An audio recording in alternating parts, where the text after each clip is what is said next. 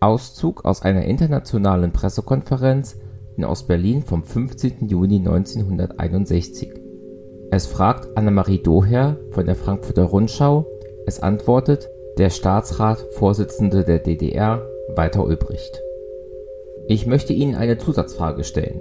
Herr Vorsitzender, bedeutet die Bildung einer freien Stadt Ihrer Meinung nach, dass die Staatsgrenze am Brandenburger Tor errichtet wird?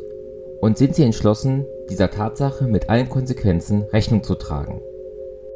Ich verstehe Ihre Frage so, dass es in Westdeutschland Menschen gibt, die wünschen, dass wir die Bauarbeiter der Hauptstadt der DDR dazu mobilisieren, eine Mauer aufzurichten.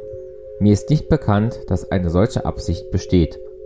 Die Bauarbeiter unserer Hauptstadt beschäftigen sich hauptsächlich mit Wohnungsbau und ihre Arbeitskraft wird dafür voll eingesetzt. Niemand hat die Absicht, eine Mauer zu errichten. Ich habe vorhin schon gesagt, wir sind für vertragliche Regelungen der Beziehung zwischen West-Berlin und der Regierung der Deutschen Demokratischen Republik. Das ist der einfachste und normalste Weg zur Regelung dieser Fragen.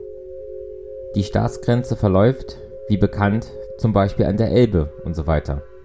Und das Territorium West-Berlins gehört zum Territorium der Deutschen Demokratischen Republik.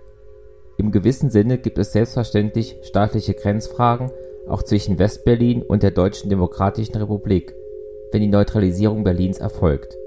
Aber es besteht ein Unterschied zwischen den Regelungen, die für die Staatsgrenze mit Westdeutschland gelten, und den Regelungen, die für Berlin getroffen werden. Musik